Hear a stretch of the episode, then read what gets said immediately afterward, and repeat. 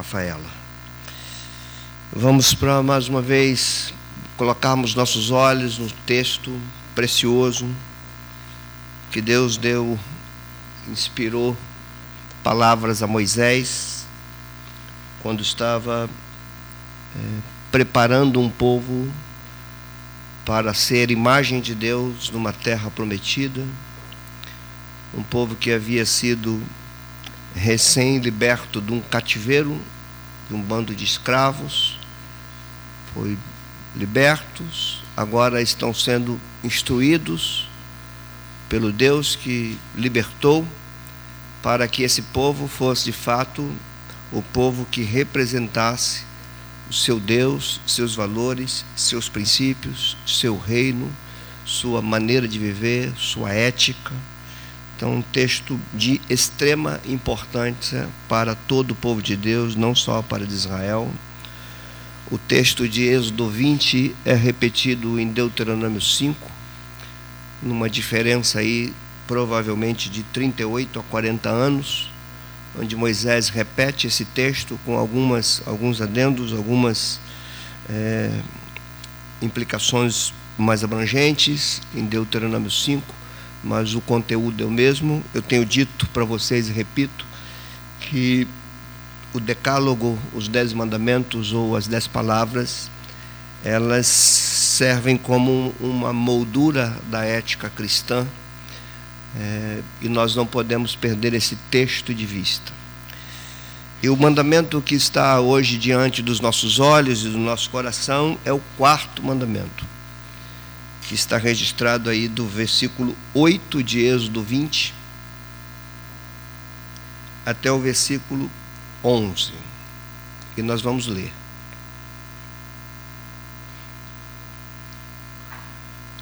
Lembra-te do dia de sábado para o santificar. Seis dias trabalharás e farás toda a tua obra. Mas o sétimo dia é o sábado do Senhor, teu Deus. Não farás nenhum trabalho, nem tu, nem teu filho, nem a tua filha, nem o teu servo, nem a tua serva, nem o teu animal, nem o forasteiro das tuas portas para dentro. Porque em seis dias fez o Senhor os céus e a terra, o mar e tudo que neles há, e ao sétimo dia descansou. Por isso, o Senhor abençoou o dia de sábado e o santificou. Senhor, nós louvamos o teu nome por estarmos diante da tua palavra e por estarmos reunidos como teu povo, tua igreja. Não sabemos quanto tempo se passou desde que foram escritas essas palavras até o dia de hoje. Mas nós sabemos, Senhor, que essas palavras são tão como era lá, é hoje. Palavra tua para o teu povo.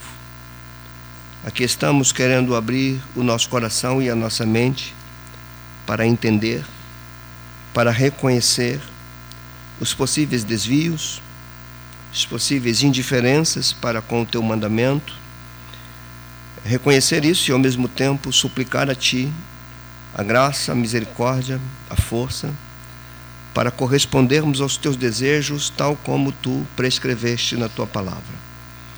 Não queremos impor as nossas ideias para a tua palavra, mas queremos que a tua palavra dirija as nossas ideias e que tu sejas glorificado no nosso meio, Senhor. Somos uma pequena igreja, mas que oramos a Ti é, declarando um desejo. Queremos viver segundo Tu desejas que vivamos. Mesmo que saibamos que jamais seremos perfeitos em tudo que Tu queres, queremos saber sempre que estamos no caminho para ser conforme Tu desejas. Que Teu Espírito esteja em nós e sobre nós, nos dirigindo, quebrantando o nosso coração, esmiuçando o nosso ego, jogando por terra nossos próprios conceitos e preconceitos, para que a tua palavra tome o lugar devido no meio da tua igreja e no meio do coração de cada um de nós. Assim oramos e desde já te agradecemos. Amém. Irmãos, esse quarto mandamento provavelmente seja um dos mais difíceis da gente lidar com ele, devido a muitas coisas. Provavelmente é um, um mandamento bem violado nos nossos dias, bem ignorado, bem mal utilizado nos nossos dias. E a gente pode dizer isso por algumas razões. A primeira delas talvez seja a dificuldade que nós temos com o texto, sobretudo quando lida com o calendário judaico, o que, que o Senhor quer falar sobre sábado, o que é sábado, o que é isso que Deus está querendo nos falar. A segunda razão que traz complicação para entendermos e correspondermos a este mandamento é a, a força legalista que ele tomou no decorrer dos anos decorrer dos anos, dentro do próprio povo judaico e até dentro de alguns segmentos do cristianismo, isso se tornou um peso legalista a ponto de ser colocado como um critério para salvação ou não. Então isso desonra o mandamento.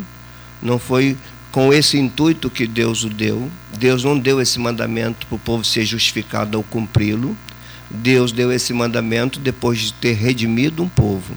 Deus não deu esse mandamento para que por meio dele o povo seja salvo, mas Deus deu esse mandamento para um povo que ele salvou.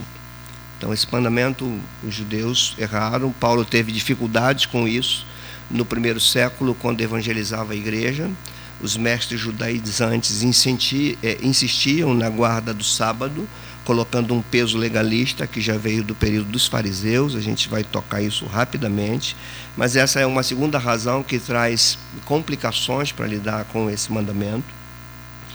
A terceira razão, segundo penso, é o modo descomprometido que as pessoas lidam com esse mandamento. É, a forma como as pessoas, eu me refiro também à igreja, lidam com um dia sem trabalhar para fazer o que bem entende. Então, esse é um segundo problema que nós temos. Se por um lado temos um que ordena a guarda do sábado sobre o peso de perder ou não ser alguém justificado ou salvo, por outro lado, nós temos o salvo pegando o dia que seria o dia do Senhor e fazendo o seu próprio dia fazendo o que bem entende, é, gastando o seu tempo com aquilo que não glorifica a Deus. A gente lida com isso numa, numa geração extremamente em busca de prazeres, de satisfações, e não são poucos aqueles que deixam aquele que seria o dia do Senhor para tornar aquele dia o seu próprio dia, fazer daquele dia o que bem entende. Então a gente tem um segundo problema aí um terceiro. E um quarto problema seria isso, digo eu, porque esse mandamento ele mexe com todos nós e, obviamente, nós pastores não ficamos de fora daquilo que Deus está nos falando e daquilo que Deus está, é, por assim dizer, nos censurando. Então, o quarto problema que eu vejo é a própria igreja, que fez do dia do descanso um dia de extremo ativismo religioso. Não são poucas as igrejas que têm atividades o domingo inteiro e até depois do culto ainda tem atividade de reuniões de ministério para fechar o domingo. E o domingo que seria o Shabat, que seria o descanso no Senhor, acaba sendo o dia de mais cansaço do que os outros. Então são muitas coisas que a gente vê, estruturas denominacionais e eclesiásticas colocadas de forma que esse dia acaba não sendo é, observado como deveria ser observado. São coisas que eu abro meu coração com vocês, mexem comigo, me chamam, me confrontam, para eu e pastores como eu, de vez em quando, rever que tipo de estrutura a sua igreja tem, se a estrutura da sua igreja de fato faz jus a esse mandamento ou não. São implicações severas para os nossos dias e a gente tem que olhar esse texto com muito cuidado, a gente precisa com um olhar muito atento para esse texto, bem é, desarmados é, dos, nossos, dos nossos escudos protetores, para deixar que Deus de fato fale conosco. A voz amorosa de Deus fale conosco. Um quarto problema que eu vejo, ou quinto, né? Quinto. O quinto problema que eu vejo é o mundo capitalista que nós vivemos. Vivemos um mundo capitalista em uma sociedade já não de valores cristãos. Nós, eu quando eu me lembro quando eu era menino, comércio quase não funcionava dia de domingo não tinha mercado, não tinha shopping center. Os domingos você via as ruas desertas, famílias nas ruas, as crianças com bola de gás, com seus pais andando pelas ruas para comprar o frango, para almoçar domingo. As famílias ainda tinham esse teor cristão, mas a gente lida com um mundo capitalista e que um mundo pragmático de resultados em cima de resultados. Então, o dia que seria esse dia do descanso, do repouso e da, da contemplação do que Deus fez, acaba também sendo incorporado como mais um dia de trabalho, sem contar aqueles que, mesmo sem querer trabalhar, têm que trabalhar, porque obedecem a uma ordem maior dos seus empregadores, dos seus trabalhos, da sua profissão, enfim. Não é fácil lidar com esse mandamento. Então a gente precisa abrir o coração, buscar graça de Deus, para que Ele fale conosco, para a gente entenda o que Deus está falando aqui, entenda como isso foi é, desenvolvido ao longo do tempo, como isso é relacionado a Cristo, à igreja e a nós hoje. Então é isso que eu proponho para a igreja e para a minha vida hoje.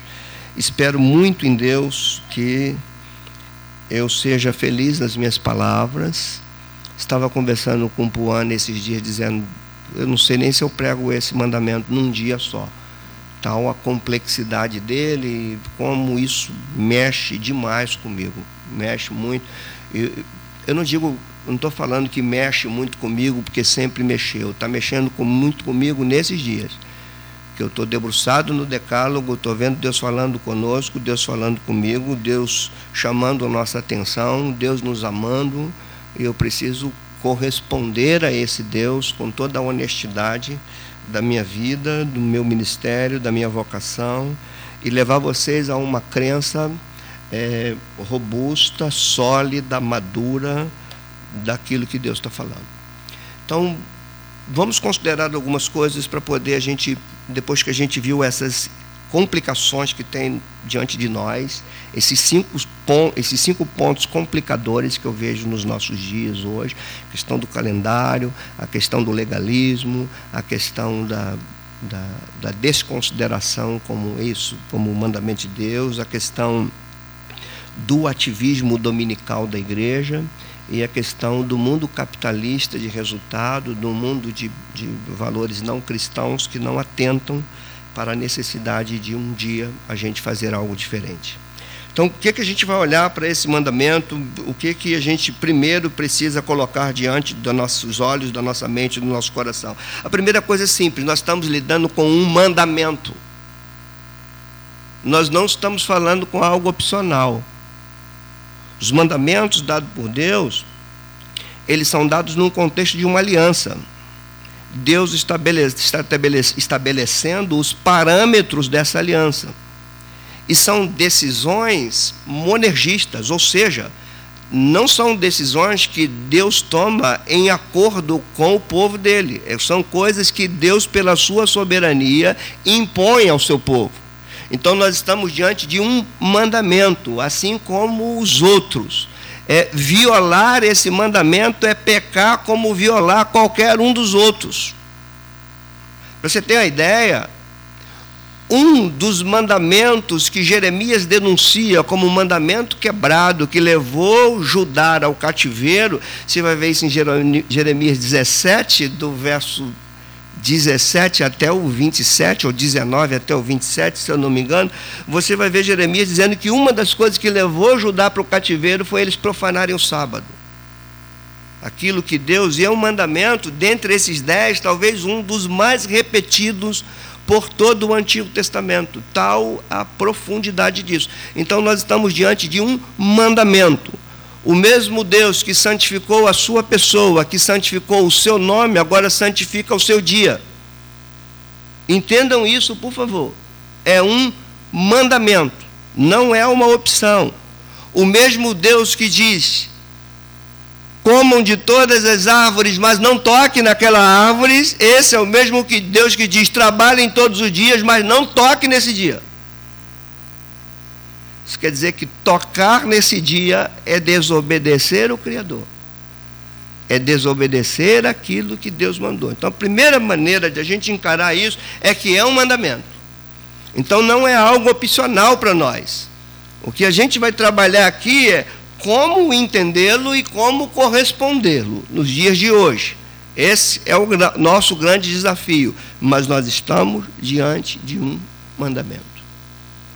E Deus inspira Moisés exatamente para fazer de Israel um povo diferente das outras nações. Israel deveria guardar um dia. Outro ponto que a gente deve entender aqui é não se deter na palavra da língua portuguesa traduzida por sábado. Mas precisamos nos deter na expressão hebraica Shabbat, que quer dizer descanso. Aqui não está falando necessariamente que era o dia de ontem, sábado, mas o que ele está falando é que num ciclo de seis dias você tem que parar no sétimo. Você não pode ir direto, é o que ele está falando. Precisamos entender isso como um mandamento e como uma das mais altas expressões de amor e cuidado daquele que nos conhece. Ponto interessante aqui: quem está falando é quem nos criou e quem nos criou sabe como nós funcionamos. E se nós funcionarmos de forma equivocada, nós vamos danificar aquilo que ele criou. E isso é assustador, porque eu acho que nós danificamos muito. Sobretudo quando nós tiramos os olhos do, do, é, do espírito desse mandamento que fala do cuidado de Deus, do amor de Deus, de alguém que sabe do que está falando, que conhece para quem está falando. Ele diz: não toque, não é uma questão de uma ordem tirana, é a questão de um mandamento de amor, de cuidado. É como você, pai, que dá ordem ao teu filho, faça isso, mas não faça isso, porque isso vai te prejudicar. Então Deus está falando: faça isso, mas não faça isso, porque isso vai prejudicar você. Você não sabe funcionar assim, você não tem força para funcionar assim, você não suporta funcionar assim. Só que nós precisamos entender agora é o que, que tem o que, que tem dirigido as nossas mentes? A lei do Senhor ou a imposição de um mundo capitalista? O que, que dirige as nossas vidas? Ponto aqui ainda sobre o mandamento. Até agora não quero ficar no texto. Ele vai dizer: lembra do dia de sábado para o santificar. Aqui fala usa o verbo lembrar em Levítico, em Deuteronômio usa o verbo guardar. Lembrar e guardar. Começamos a entender três coisas nesse mandamento. Primeiro, é um mandamento que ordena o trabalho. Não é um, um mandamento que desordena o trabalho. Quando a gente entende esse mandamento, não é só guarda o dia de sábado, é trabalhe seis dias. Existe um mandamento aqui para o trabalho. Para trabalhar, o que vai jogar completamente por terra que trabalha uma questão de maldição que Deus colocou sobre as pessoas. O trabalho pertence a Deus, e do ponto de vista divino, o trabalho deve ser visto como prazer. O prazer de trabalhar, a alegria de trabalhar, reconhecer quem te deu a força para trabalhar e a condição de trabalhar. Deus. Então ele vai falar: trabalhem. Mas ele vai dizer: trabalhem seis dias. Então ele diz: trabalhem seis, descansa um. Ordem de Deus. Trabalha, descansa. Então, ponto aqui: seis dias eu trabalho, mas esse dia que eu não trabalho, não é para fazer o que eu quero. Por isso que ele diz: lembra, guarda, isso quer dizer que é um dia especial, não é um dia somente para eu desligar de tudo. É um dia para eu fazer nesse dia algo diferente, algo mais abrangente, talvez mais significativo. Aqui não está falando do absolutismo do ócio embora envolva descanso, como eu vou falar já já, mas não está falando do absolutismo do ócio. Ele está falando de um dia que você precisa separar. E olha que ele lembra isso da criação. E aqui tem um ponto muito significativo para compreendermos o conceito aqui. Porque ao falar para parar um dia, Moisés faz menção ao ato criador de Deus. Ele diz que o Senhor criou em seis dias e no sétimo descansou. E aqui tem implicações teológicas, como Deus descansar se Deus não se cansa? Há duas explicações. Primeiro, a expressão é usada só para trazer uma espécie de conceito humano para que o povo entendesse o que Deus estava falando para eles. Mas o conceito maior aqui é que Deus não descansa por conta do cansaço, ele, ele descansa por conta da satisfação no que fez. E esse é o ponto principal. Ele trabalha seis dias, e aí o, o texto de Gênesis 1 e Gênesis 2 vai trazer um, uma complicaçãozinha para nós, porque entre o capítulo 1 e o capítulo 2 você vai ver um subtítulo lá na tua Bíblia como se estivesse fragmentando o texto. E a ideia é você pegar o texto em sequência. Porque o texto vai dizer assim, Gênesis 1, verso 31, viu Deus tudo quanto fez e disse: Eis que é muito bom. E a expressão de muito bom ali é de plena satisfação com o que fiz, porque o que eu fiz era exatamente o que eu queria fazer saiu do jeito que eu queria, então satisfeito. Termina o capítulo 1 assim. O capítulo 2 diz então, então o Senhor separou o sétimo dia para descansar. Então o Senhor descansa da satisfação do seu trabalho. Ele contempla a sua criação, se compraz na sua criação, se satisfaz, aí é o sentido de descanso adiantando um pouquinho de algo que eu vou falar ou hoje ou domingo que vem, não sei como é que vai ser aqui a minha fala, mas você vai ver um indicador disso na redenção. O que é a obra de Cristo? A obra de Cristo é uma nova criação. Na, na morte, na ressurreição, tem uma nova criação. E você vai ver o princípio de Gênesis também na nova criação em Cristo. Quando você lê o, é, Hebreus no capítulo 1, você vai ver o autor de Hebreus falando, inspirado, palavras inspiradas por Deus, dizendo que Jesus, depois de ter feito a purificação dos pecados, assentou-se. Então é o descanso na criação e o descanso na redenção, sendo que a redenção é a nova criação.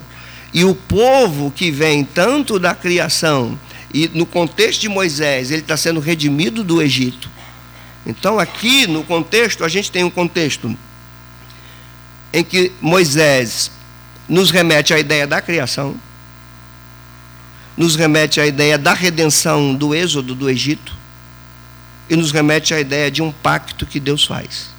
Aqui, irmãos, Gênesis está remontado em Êxodo. Gênesis, Deus criou, Deus descansou, Deus estabeleceu aliança com aqueles que ele criou. Em Êxodo, Deus redimiu, Deus então estabelece suas leis e remonta o descanso. Então, são pontos fundamentais para nós. Seis dias de trabalho, um dia de descanso, e nesse dia de descanso é para eu guardar esse dia, lembrar do significado desse dia.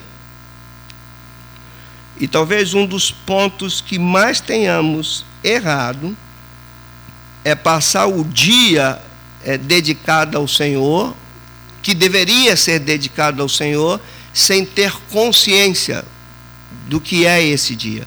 Ou seja, nós passamos por esse dia sem lembrar, sem guardar, sem entender, sem compreender o significado dele. Dito isso, irmãos, precisamos fazer considerações que eu acho interessantes aqui nesse texto, para nós caminharmos e aprendermos naquilo que Deus está nos falando. Você vai ver no texto que o mandamento envolve família. Não sei se você percebeu, é onde você percebe isso no texto. Ele diz: Lembra-te do dia do sábado para o santificar.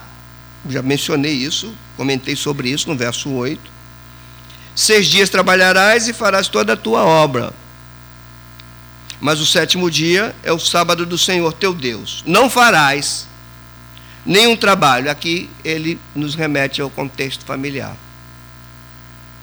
Nem tu, nem teu filho, nem tua filha, nem teu servo, nem tua serva, nem teu animal, nem o forasteiro das tuas portas para dentro. Ninguém que está no teu habitat.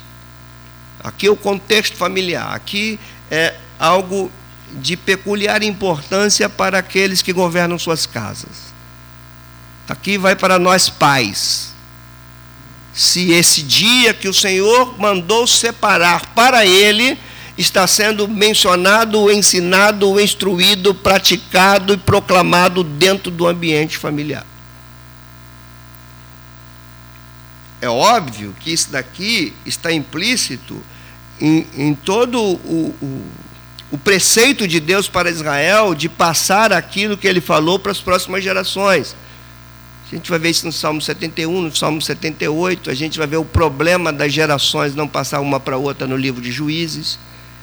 Então o que a gente vê aqui é alguém que reconhece o mandamento, que ordena o mandamento dentro da sua casa. Não é só uma guarda individual, é uma guarda familiar, é uma guarda de todos. Então o mandamento vai envolver família. Ele revela o cuidado de Deus, como eu já disse, pelas suas criaturas. Não é um ato é, de autoritarismo divino, é um, auto, um ato de autoridade divina de um pai que sabe o que está fazendo com os seus filhos. Por último, ainda dentro dessas considerações iniciais, eu só repetindo, o mandamento é dado no contexto de pacto. Isso quer dizer, é assim que Deus estabeleceu o relacionamento entre ele e seu povo. Quebrar esse mandamento é violar a maneira que Deus estabeleceu para se relacionar com o seu povo. Esses quatro primeiros mandamentos, e a gente termina é, esses quatro hoje ou domingo que vem, como eu tenho dito, ele nos remete à ideia de nosso relacionamento com Deus. E se você reparar bem, com um olhar atento que eu sei que você tem, você vai perceber esses mandamentos em Cristo. Nele. Por quê? Não colocareis outros deuses diante de mim. Que quem é Jesus? O Deus encarnado. Não fareis para vós imagem. Que quem é Jesus? A imagem do Deus invisível. Não tomareis o meu nome em vão. Quem é Jesus? O nome sobre todo nome. Guarde o sábado, lembre do sábado. Quem é Jesus? O nosso descanso. Vinde a mim os que estão cansados e sobrecarregados, e eu vos aliviarei. A gente está com Cristo diante dos nossos olhos nesses quatro mandamentos. Cristo está diante dos nossos olhos, diante da nossa mente, diante do nosso coração. Como que esse mandamento se desenvolve? O que, o, o que exatamente esse povo tinha que fazer para corresponder ao que Moisés estava falando? o que ocorria no contexto do Êxodo. E o contexto do Êxodo é o contexto do deserto. E a gente tem ali, primeiramente, 40 anos no deserto, depois centenas de anos do, de anos do povo se desenvolvendo dentro da terra prometida, com o período dos juízes e depois com o período da monarquia até o reino dividido e Israel cativo. Só para você ter uma noção histórica disso. Esse mandamento deveria ser levado por esses que estão ouvindo Moisés, por aqueles que entraram na terra com Josué, por aqueles que foram governados pelos juízes, pelos reis quando se levantaram. Eles deveriam estabelecer esses mandamentos para Israel e viver esses mandamentos. Esse mandamento deveria ser guardado depois no tempo do cativeiro babilônico e quando eles retornam para a terra, esse mandamento deveria estar em pé. Então a gente tem um contexto histórico longo aqui. E, obviamente, que o mandamento vai pegando desdobramentos ao longo da caminhada, e isso é muito importante para nós. Num primeiro momento, no contexto imediato dos israelitas, é, em princípio, quando nós olhamos assim para o texto de Êxodo, nós não podemos ver é, textualmente nenhuma menção aqui que o sábado, eu vou evitar a palavra sábado, vou usar a palavra Shabat, se eu lembrar sempre, para você não ficar preso na véspera de hoje, que foi ontem. Para você ficar preso na questão de tende a haver um dia de descanso. E o que esse dia de descanso significa para nós hoje e como corresponder esse dia de descanso. Esse é se a gente conseguir falar isso hoje, entender hoje, tá bom. A gente já conseguiu é, é, alcançar o objetivo. Aqui, num primeiro momento, a gente não vê menção desse mandamento relacionada à adoração pública, coletiva. A gente não tem isso aqui nesse primeiro momento do mandamento. Me parece, pelo contexto tanto judaico, estudando um pouquinho da cultura judaica e do contexto aqui do Pentateuco, que são esses cinco primeiros livros da Bíblia, a ideia aqui é que era de responsabilidade das famílias. O sábado, o Shabat, não havia nenhum tipo de trabalho, as famílias se reuniam não para comer churrasco, beber Coca-Cola e fazer o que quer. Havia todo um preparativo para isso, não tem como a gente entrar nos pormenores da cultura judaica.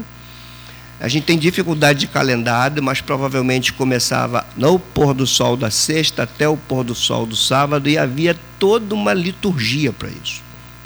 Não era uma coisa qualquer. Havia acendiam velas, as mulheres, as matriarcas davam o início ao sábado. Os pais, os patriarcas ensinavam a lei de Moisés dentro de casa não era algo assim de tirar o nó da gravata e não, era algo de profundidade espiritual e ética dentro do povo de Israel. Não era um lazerzão coletivo. Sei nem se existe essa palavra. Mas não era isso. Não era uma grande festa coletiva, era algo sagrado Muitos dos judeus desse dia jejuavam. Jejuavam no sábado, não trabalhavam, não acendiam fogo, não carregavam cargas, não faziam absolutamente nada que não fosse reunir com suas famílias, tomava as refeições juntas, eh, o pai instruía sobre a lei de Moisés, então tinha todo esse contexto espiritual, o Shabat judaico ou hebraico, né? Aqui ainda não havia judaísmo, esse termo ainda não havia. Isso é só depois do cativeiro persa que essa expressão judaísmo vai tomar. No entanto, a gente vê um indicador no livro de Levítico, parece que tem um sinalizador para algo além de uma coisa dentro da família. Não precisa abrir, não, eu vou acompanhar, vocês é, ouçam. Levítico 23,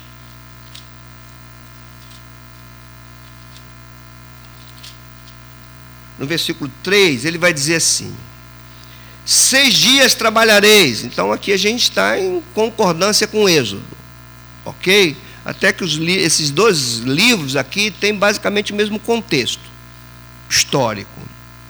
Deuteronômio já são quase quatro décadas depois. Mas ó, seis dias trabalhareis, mas o sétimo será o sábado de descanso solene. A gente já vê aqui uma expressãozinha que nos remete à ideia cultica. Será descanso solene, vírgula, santa convocação. Olha, aqui já abre.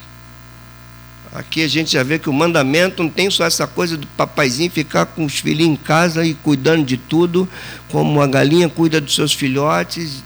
Aqui tem essas implicações familiares e as implicações familiares a um descanso solene e a uma santa vocação. Ok? No decorrer do tempo, Israel não vai seguir esse mandamento, e como eu disse, Jeremias, que viveu no período do cativeiro babilônico, aqui um ponto importante histórico para nós, ele denuncia o reino do sul, Judá, de violação desse mandamento. Jeremias 17 vai dizer que Judá violou o mandamento do descanso solene e por isso eles iam ser assolados e levados cativos. Isso quer dizer, é aquele que na minha fala inicial, precisamos entender isso como um mandamento e entender que a quebra de um mandamento traz consequência. Você não pode tirar isso da tua cabeça. A quebra desse mandamento traz consequências. De diversas delas. E a gente tem que estar bem atento para isso. Todos nós. Eu também. Se a gente quer. Se a gente não tem freio, não tem freio, a gente quebra esse mandamento. E a consequência de não ter freio e quebrar esse mandamento pode estar num diagnóstico médico. Que seria um cativeiro nosso. O que eu estou dizendo aqui é que o princípio não quebra. É Deus quem estabeleceu. Guarda, se não guardar, tem consequência. Para a gente entender isso. Quando Israel é levado cativo, ele é levado dentre tantas violações. Lembra quando eu falei quem quebra o primeiro mandamento quebra os outros? Lembra que eu falei disso? O primeiro mandamento que Judá quebrou foi colocar outros deuses diante do único Deus. Depois ele fez imagem. Depois ele tomou o nome de Deus em vão. E, obviamente, o sábado foi profanado. Então, os quatro mandamentos que orientam a relação, a relação do povo com Deus foram quebrados. Resultado: cativeiro babilônico. Ali, no cativeiro, é que começam a surgir as sinagogas. Duas coisas vão surgir na época do cativeiro: as sinagogas e as primeiras, é, os primeiros comentários da escritura do Antigo Testamento. É, comentários sobre o texto do Antigo Testamento começa a ocorrer no cativeiro babilônico. Isso tudo surge como uma maneira de reeducar aquele povo. Né? Quando o povo sai do cativeiro babilônico, por exemplo, ele pode ter qualquer pecado, mas ele não tem mais idolatria. Você vai para as páginas do Novo Testamento, aquele povo não era idólatra mais. Jesus teve dificuldade com eles, porque Jesus é, é, se apresentava como filho de Deus, como Deus. Isso para eles não podia ter. Eles já tinham sido cativeiro, cativ, levados cativos por conta de uma idolatria. Então não poderia aceitar qualquer um com, com, com expressão de divindade. Nas sinagogas, ali, nas sinagogas, esse mandamento começa a tomar uma outra conotação no cativeiro, os elementos de culto começam então a ser incorporados no sábado. Não era mais agora só as famílias se reunir. Nos sábados havia juntamento, havia leitura da Torá, havia explicação da Torá, e aquele sábado as sinagogas eram de fundamental importância para um povo que estava num cativeiro. Obviamente que você pode fazer um link de como o domingo é importante para nós que estamos dentro de uma Babilônia cultural. Como é importante esse Shabá, esse descanso no Senhor. Então, esse é um ponto. Quando a gente vai para o Novo Testamento, a gente vai ver esse quarto mandamento em Cristo. E a gente vai ver algo muito interessante, a relação de Jesus com o Shabá. Jesus entrou em sinagoga sábado, você já deve ter lido isso. Ele frequentava a sinagoga. Ele cumpria os rituais culticos. Você vai ver Lucas 4 falando que na sinagoga ele pega o livro do profeta Isaías, ele menciona, ali se explicava a lei. Mas Jesus coloca um elemento diferencial. Ele começa a trazer ao sábado um aspecto redentivo Jesus curou no sábado. Os seus discípulos comeram espigas no sábado. Ele começou a mostrar algo muito importante que havia se perdido, porque na época de Jesus, esse quarto mandamento é, estava relacionado ao primeiro problema que eu mencionei hoje na minha introdução. Ele estava numa conotação legalista severa. E Jesus vai então dizer que os valores estavam invertidos, porque Deus não criou o homem para guardar o sábado, mas Deus criou o sábado para guardar o homem. Isso Jesus começa a estabelecer.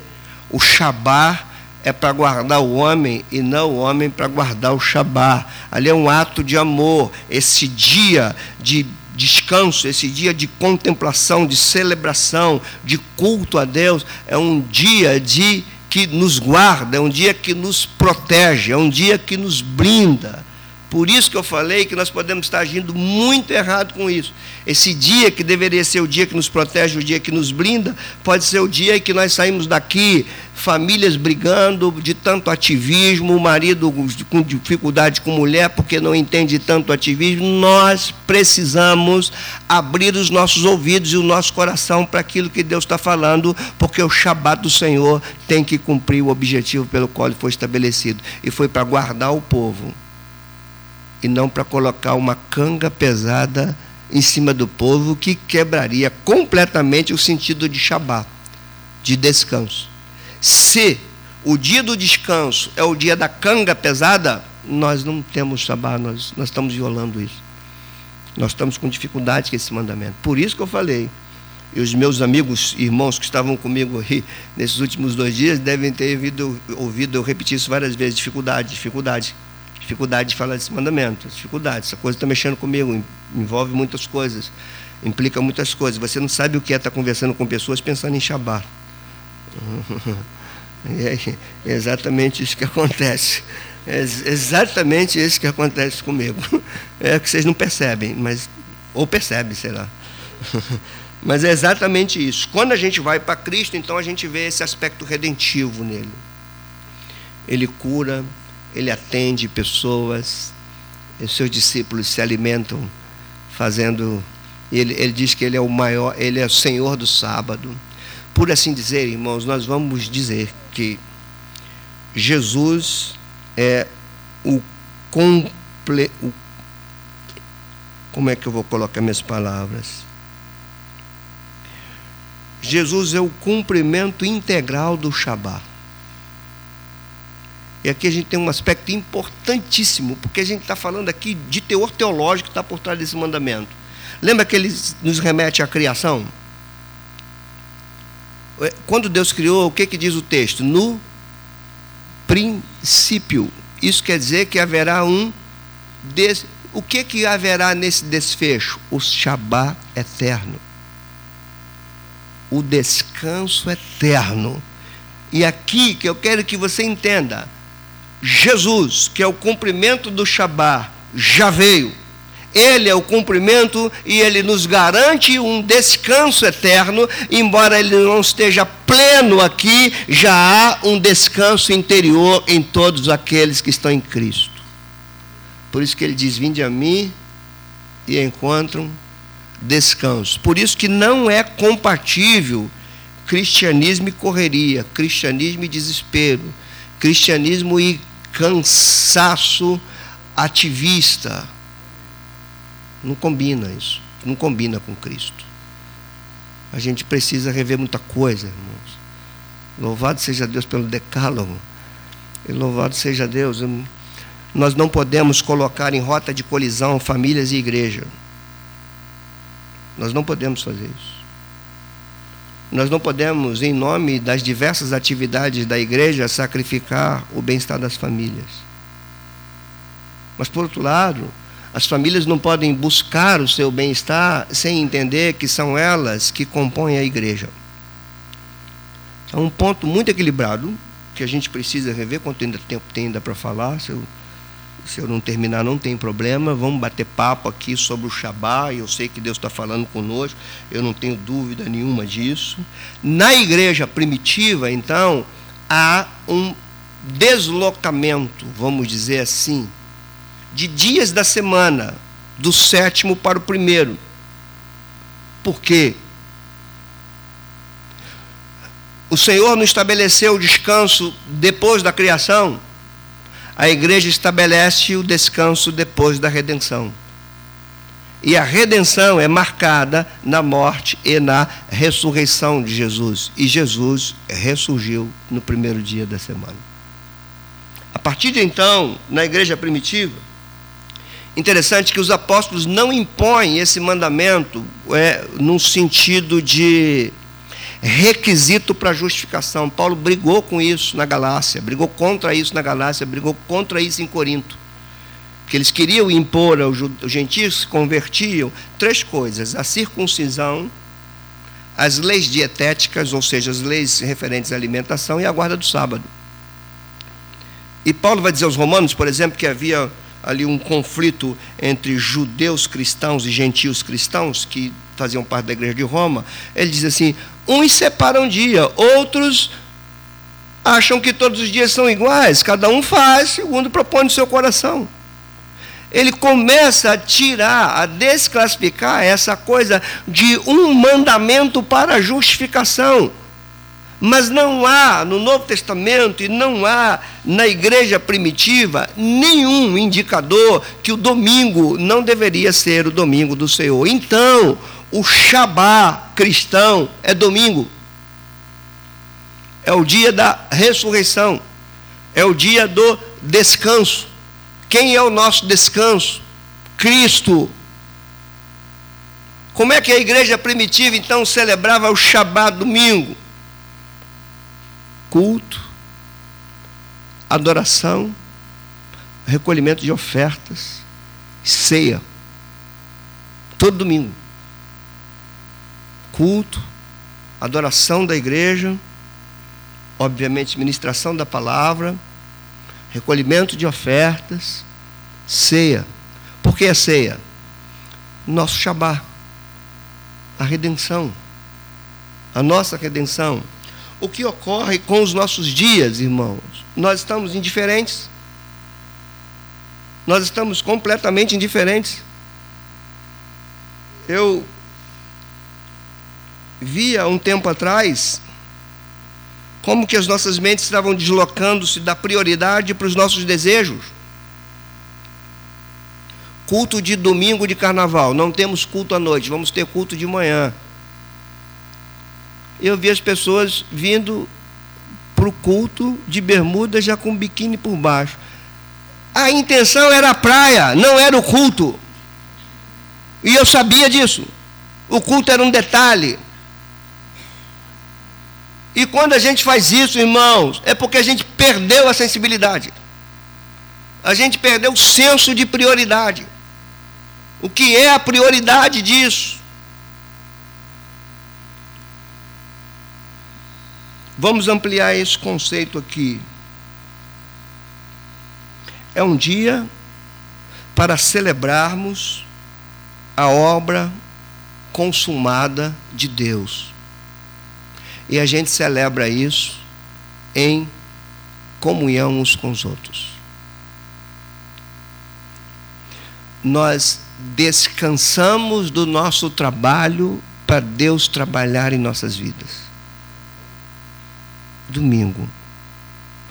Eu posso lhe dizer com toda segurança: todos aqueles que trocam o domingo para ficarem dormindo são mais cansados do que aqueles que guardam os chabados. Eu não tenho nenhuma dúvida do que eu estou falando.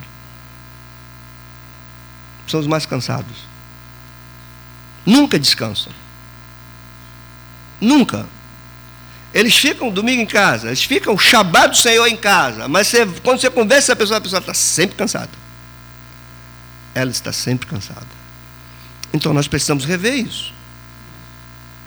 Como nós vamos fazer com isso? É um dia para celebrarmos não a, a, a nossa carne, não é um dia para celebrarmos o nosso prazer, não é um dia de celebrarmos o nosso direito de folga, é um dia de celebrarmos o que Deus fez por nós. É um dia de pararmos para lembrarmos, junto com toda a nossa família, aquilo que Deus fez por nós na criação e na redenção.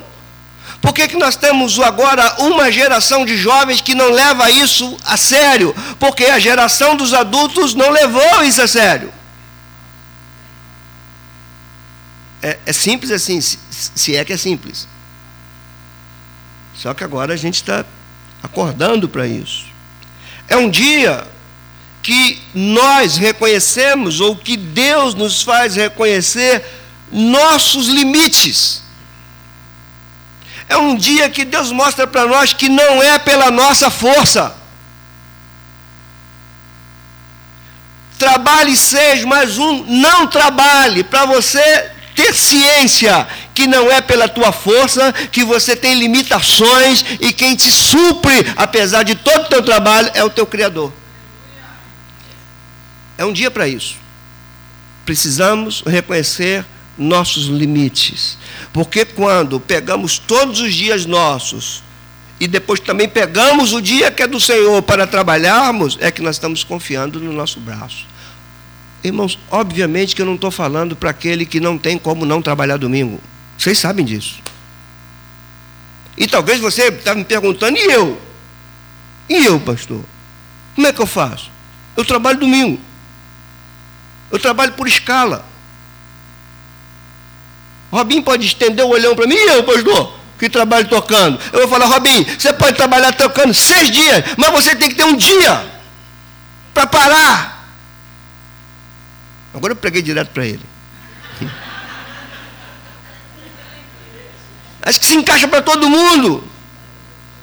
Um dia você tem que parar.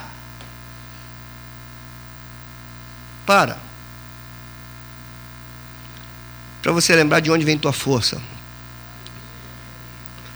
Para você lembrar de onde vem teu recurso. Para você parar e lembrar e ver quem está te suprindo esse tempo todo. Quem supre a tua vida, quem te sustenta. Como é que você, quando, quando você não trabalhava, você não sucumbiu, Deus te sustentou. Como é que agora você trabalhando, você tira até o dia que é dele? Como podemos fazer isso, irmão? Como, eu não quero ir para um cativeiro. Não quero que a minha geração vá para um cativeiro. Preciso entender que tem limites. Agora, eu falei do, do meu amigo Robin. Mas e aqueles que fazem o seu tempo? E aí? Você tem uma responsabilidade maior porque você pode administrar o teu tempo para não depender de meter a mão no tempo que é do Senhor. Você tem que aprender então a administrar, assim como ele falou, não toque nessa árvore, ele fala, não toque nesse dia. Administra o teu tempo. Você vai ganhar qualidade de vida, qualidade de vida espiritual, qualidade de vida existencial, qualidade de vida social, qualidade de vida econômica. Se você crer nisso, isso é questão de fé também, você crer que isso é um mandamento, quem está falando não é alguém leviano, não é Deus, quem está falando para o seu povo. Então eu não posso violar isso.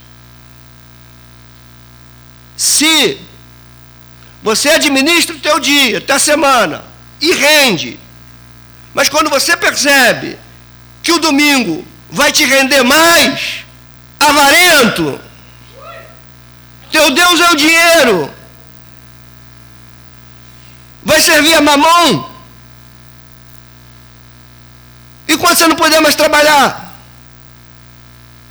E quando não tiver força? Você dizia um amigo meu que olho grande não entra no céu.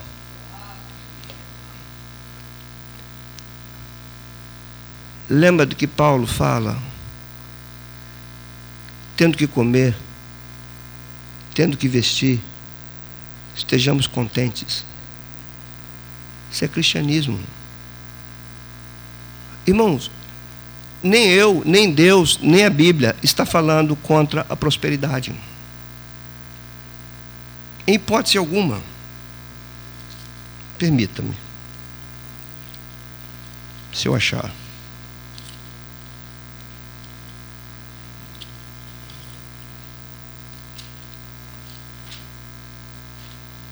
Você pega o livro dos Salmos.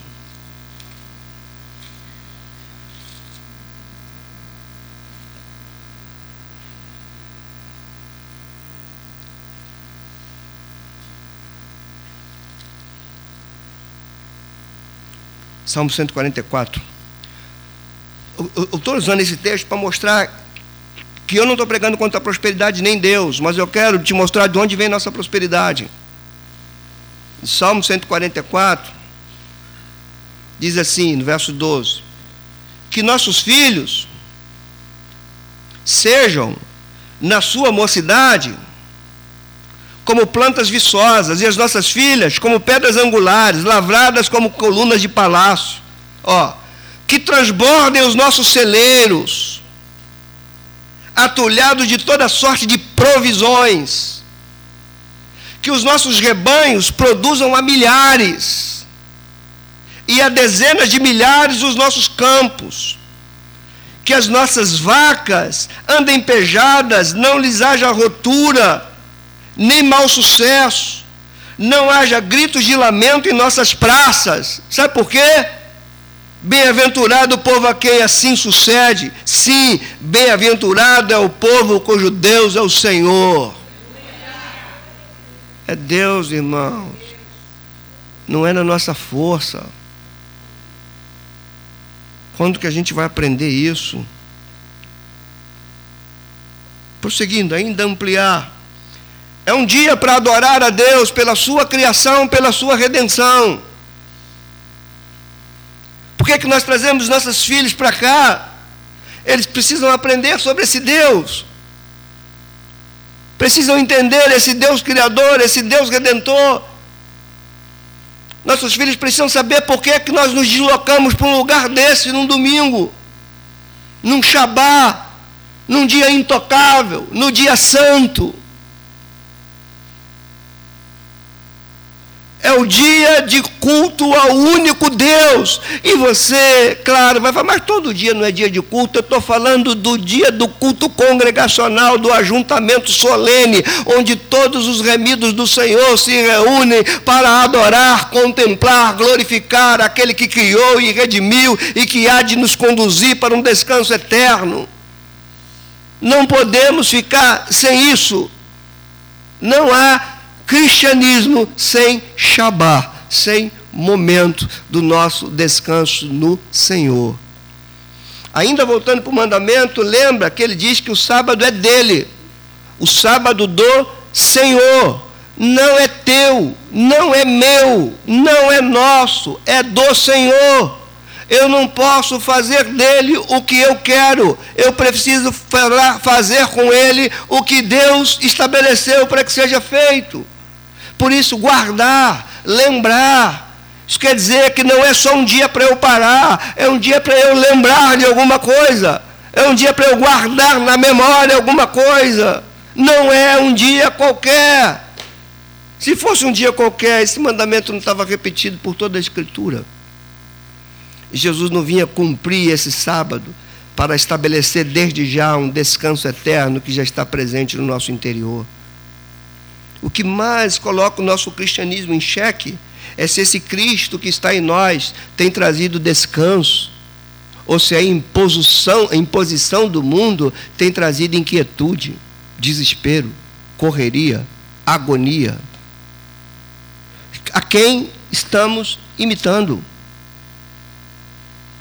Se nós imitar o mundo no, no que tange esse dia é o seguinte: meu Deus, trabalhei pra caramba, estou morto Agora, domingo, sabe o que eu vou fazer? Pegar minha família e zarpar fora. O mundo faz assim. A igreja não. A igreja vai pegar esse dia e vai correr para o Senhor. Como eu disse, a segunda-feira deveria ser o dia em que nós estejamos mais renovados. Por quê? Porque segunda-feira é um dia depois do Shabá, do descanso no Senhor, de total renovação. Deveria ser assim, mas não é. Nós estamos como o mundo, bradando o sextor e chorando no segundo. Estamos igual ao mundo. É verdade.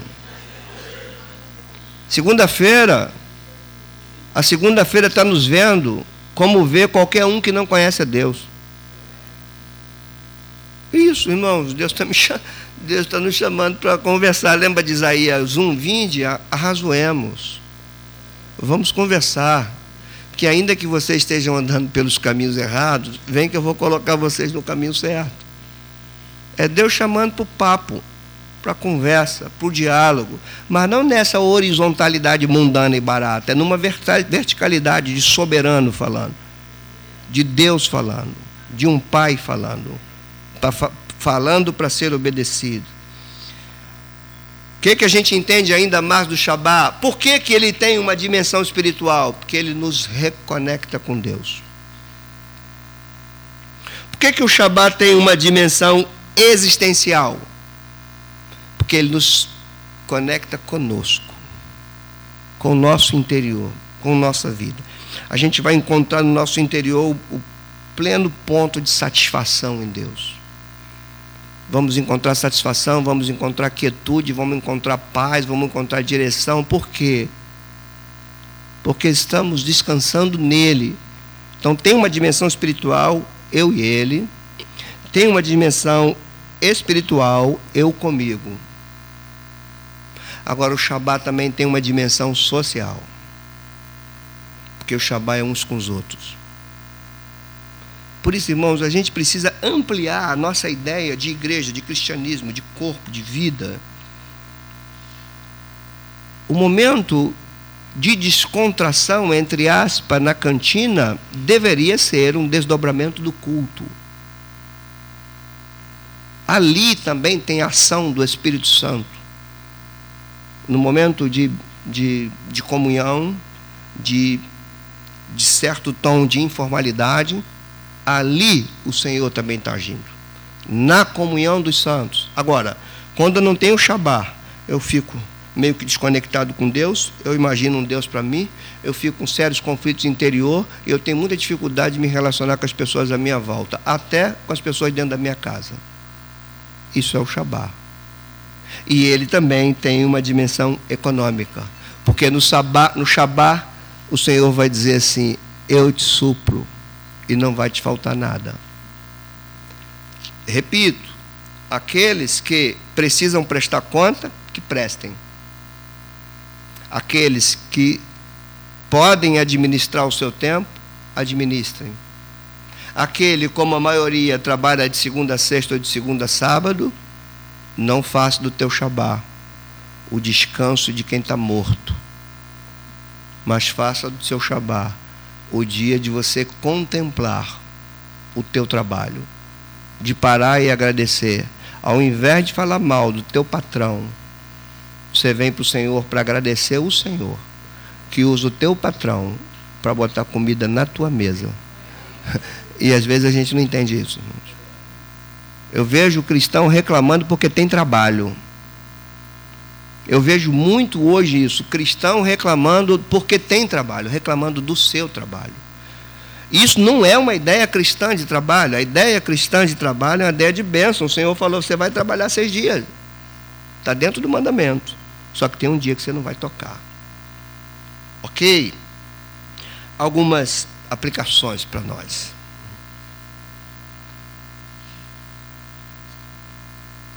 Mesmo que nós já estejamos no Shabá eterno, que está em Cristo, mesmo que a gente tenha isso já no nosso interior, nós devemos separar um dia para o nosso Shabá, para o nosso descanso.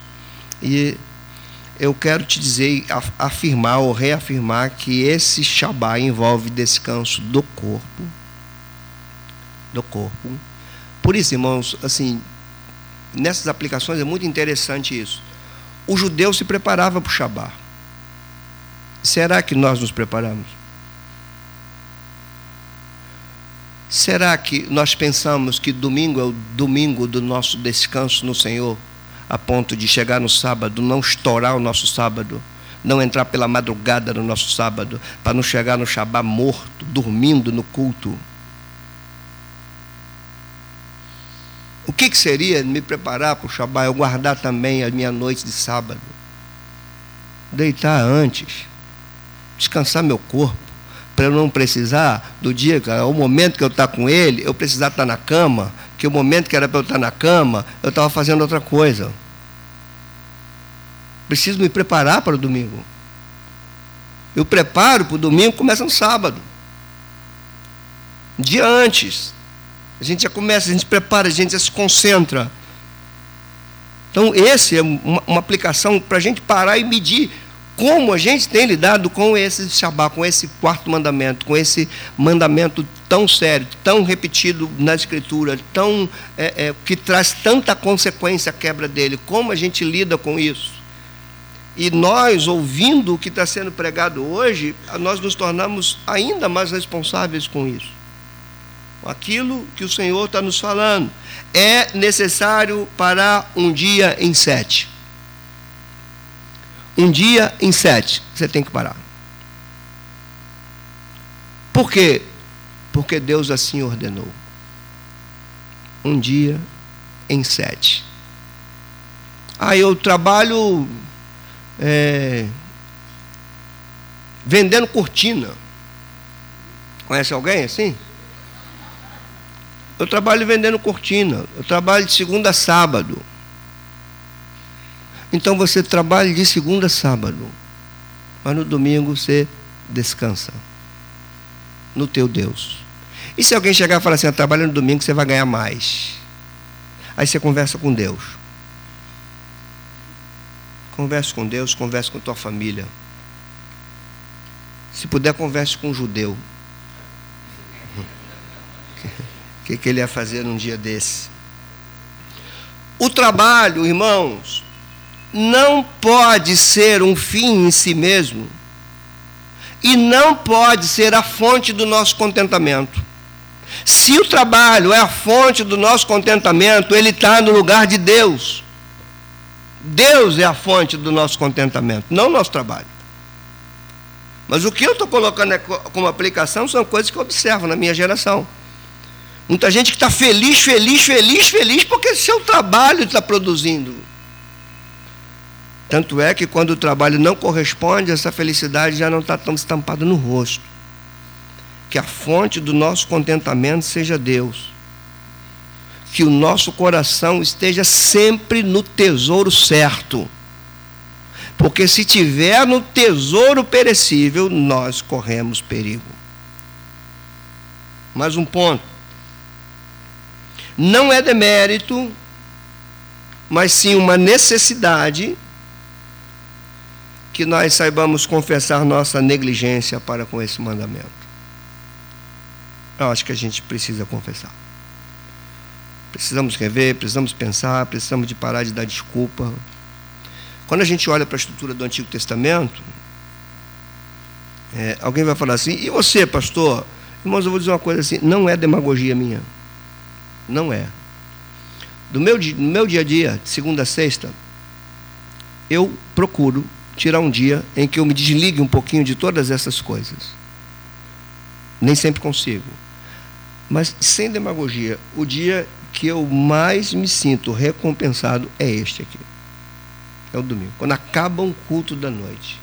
Eu posso ter até um cansaço físico, é normal. Mas há um vigor aqui dentro, uma, uma sensação de prazer uma sensação de renovo no meu Deus. É porque eu sei que Deus me chamou para isso. Talvez você esteja me olhando e fale assim, mas pastor, como é que eu posso estar de manhã e de noite? Se você não pode, não esteja. Se para estar de manhã e de noite você vai violentar outra coisa, não esteja.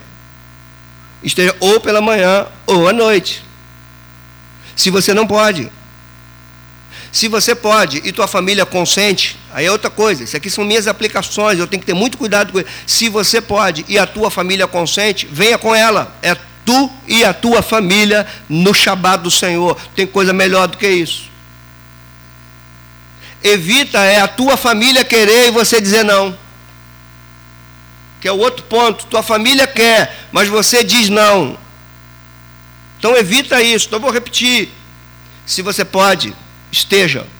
Se isso não te pesa, se isso te dá prazer, se tua, se tua família consente com isso, esteja. Esteja pela manhã, esteja à noite, esteja numa escola bíblica. Se você não pode em tudo isso, veja o que você pode. Eu não posso de manhã e à noite, mas eu preciso estar à noite. E aqui tem algo, irmãos, que eu vou abrir para vocês que eu não abri com ninguém ainda, porque eu estou pensando muito nisso. Se eu estou falando desse precedente, que eu estou pregando com muita veracidade, com muita honestidade, eu estou falando com honestidade. Eu não estou falando aqui com um peso religioso para trazer pessoas na igreja. Não, eu estou falando aqui em temor a Deus, em amor a vocês, em plena obediência ao que o mandamento requer de todos nós. Precisamos entender isso, porque eu preciso rever a estrutura da igreja. Porque se eu falo, se você não pode vir de manhã, vem à noite. Se você não pode vir à noite, venha de manhã. Eu estou apelando primeiro para a tua sensatez. Eu estou apelando para a tua honestidade. Eu estou apelando para isso. Mas tem um outro problema. Se essa pessoa então não pode vir à noite, vem de manhã. Ou se não pode vir de manhã, ele vem à noite. Como nós vamos ficar? Com uma igreja de manhã e uma igreja à noite? Como seria isso? Como a quem nós edificaríamos? Se de manhã a pessoa ouve uma coisa e à noite ouve outra coisa. Se de manhã tem uma série de mensagens e à noite tem outra. De manhã caminha para ali e à noite caminha para lá. Como é que a gente vai fazer? A gente precisa pensar isso. Eu não tenho resposta. Mas uma alternativa será pregar os mesmos assuntos de manhã e de noite para que a igreja toda seja edificada e não um pedaço dela. Irmãos, eu falo com muita honestidade dentro de mim. Eu sou pastor de uma igreja. Eu não sou presidente de uma empresa. Eu sou pastor de uma igreja. E o que o Senhor requer do pastor é que edifique a igreja. São coisas que a gente precisa pensar. Alguns Deus chamou. E esses que Deus chamou, esses têm prazer. A esses que Deus chamou, eles vão estar de manhã, vão estar de tarde, vão estar à noite, tem prazer nisso, eles não se cansam nisso. Parece que Isaías 40 se cumpre nele. Os que esperam no Senhor renovam suas forças. Como? Eu não sei te explicar. Eu não sei, mas que há uma renovação, há.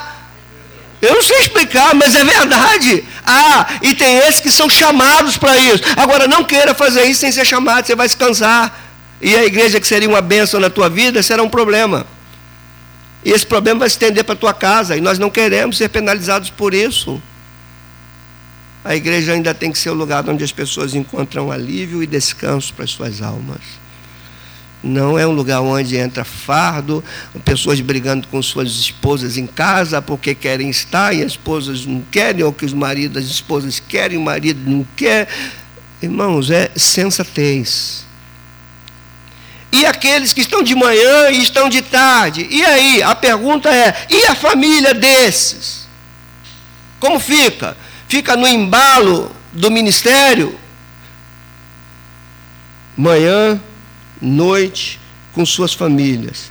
Ao sentar para comer, com suas famílias. É o dia todo dedicado ao Senhor. Aqui, no ministério congregacional, na sua casa, como ministério de pai, de marido, de mãe, você reunido com tua família, sentado com seus filhos à volta da sua mesa, ministrando a eles, orando com eles, dando palavra para eles, isso é o Shabat do Senhor. Aí na segunda-feira nós levantamos a cabeça com semblante renovado, nossos vizinhos tudo cansado, e vai saber de onde vem isso. Aí você fala assim: vem e veja. De onde vem? Como Jesus falou, vem e veja de onde vem a fonte que me renova. Nós precisamos reavaliar nossa fé em Cristo. Porque se Cristo é o nosso Shabá e a gente não entende que podemos parar um dia para dedicar somente a Ele, então eu tenho que rever minha fé em Cristo. Por assim dizer, irmãos, o reconhecimento do Shabat ou Shabat, é um ato evangelístico. Quando você guarda o Shabat, você está dizendo: Cristo é minha suficiência, Cristo é o meu descanso. E você está proclamando isso para os outros. Prepare-se a partir do sábado. Priorize o culto e a sua família. E a igreja priorize os cultos e sua família. Amém, irmãos? Estamos prontos para honrar pai e mãe? Isso é coisa para outro dia. Honrar pai e mãe. Será que honrar o pai e mãe está relacionado ao Shabat? Ao dia do descanso? O que vocês acham? Nós veremos isso no próximo domingo. Mas eu quero orar, e eu quero orar com você, não quero apenas uma oração de fechamento de mensagem. Eu queria sim que houvesse de fato um. Hoje, eu quero que você que me ouviu, vou pedir, vou fazer um pedido para você. Que você agora reveja. Reveja como é você e o teu Shabat. E deixa Deus falar contigo, confrontar você. Deixa Ele confrontar você. Se você de fato tem vivido esse Shabá como a Escritura nos ensina, Analise e pense. Se Deus te chamou para um ministério e você abandonou o ministério porque precisa descansar, pense nisso. Agora, se você reconheceu que de fato isso não é a tua vocação e você pensava que era um chamado só porque alguém te chamou para fazer, não tenha problema, seja honesto. Porque na igreja tem isso. Às vezes as pessoas são separadas sem ser vocacionadas. Nós cometemos esses erros. Separamos sem ser vocacionados. E quem é separado sem ser vocacionado vai encontrar problema. Não tenha dúvida disso. Só corresponde quem foi vocacionado para aquilo. Senão vai ter problema. E nós, às vezes, erramos. Quando digo nós, eu erro. Porque separa, às vezes, a pessoa não é vocacionada e a pessoa quer corresponder com aquilo que não tem e acaba gerando problema. E a gente não quer isso. Que o Senhor seja conosco. Senhor, nós inclinamos nossos, nossas cabeças, abrimos nosso coração diante de Ti. Queremos que o Teu Espírito venha nos investigar por dentro. Que possamos responder sincero e honestamente para nós mesmos diante de Ti. Se a forma de lidar com esse dia. Se nós temos incorporado mais a cultura pagã com relação a um domingo, a um fim de semana, ou se nós temos trazido conosco os valores da tua palavra para a gente entender o que é um fim de semana. Ajuda-nos, Senhor, porque sei que a tua palavra é amorosa, esse mandamento é repleto de amor, é um mandamento que mostra que tu és o nosso dono, que nós temos limites Perdoa-nos, Senhor, se estamos desenfreadamente trabalhando, ávidos por resultados, por querer, por reconhecimento, por ter mais. Perdoa-nos se temos sido levados por essa geração de que quanto mais tem, mais quer. Quanto mais posição, mais desejo. Traga-nos, Senhor, um, um, sentido de saciamento que a gente possa de fato nos sentir saciados em Ti. Nós não somos um povo qualquer, nós somos o Teu povo. Descansamos na Tua obra, descansamos na Tua obra de criação, na Tua obra da redenção. Assim como Tu descansaste na criação de seis dias, o Senhor Jesus descansou na nova criação vinda da ressurreição do Seu corpo. Que o nosso domingo, Senhor, não seja um domingo pagão, que também não seja um domingo religioso, que não seja um domingo ativista, mas que seja um domingo devoto, piedoso, voltado para Ti, inclinado a Ti, que não seja um domingo templista apenas, que o nosso ajuntamento no templo seja desdobramento do nosso Shabá em casa com nossas famílias, conosco.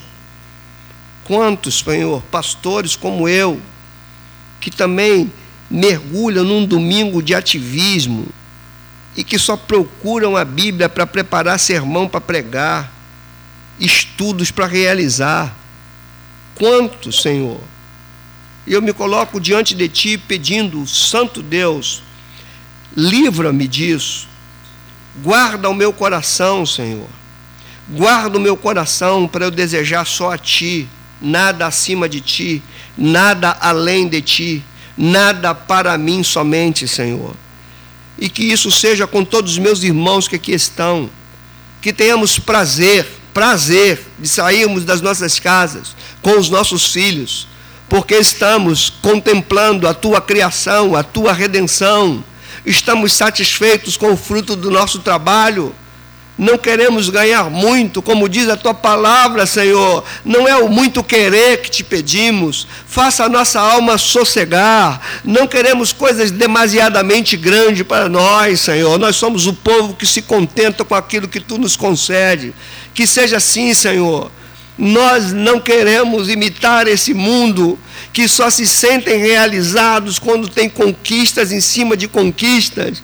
Senhor, que a nossa realização seja a tua conquista, que a nossa realização seja a tua obra, que a nossa realização seja a força que tu nos concede para trabalhar seis dias, e que esses seis, seis dias nas tuas mãos sejam seis dias que nos supram, que traga aquilo que necessitamos, que nos traga contentamento, que possamos saber administrar, ser bons mordomos da tua casa, Senhor, para que possamos de fato ser modelo Ó oh Deus, arde o nosso peito ao ler: seis dias trabalharás, mas no sétimo não farás nenhuma obra, porque é o meu sábado, é teu, Senhor, não é nosso.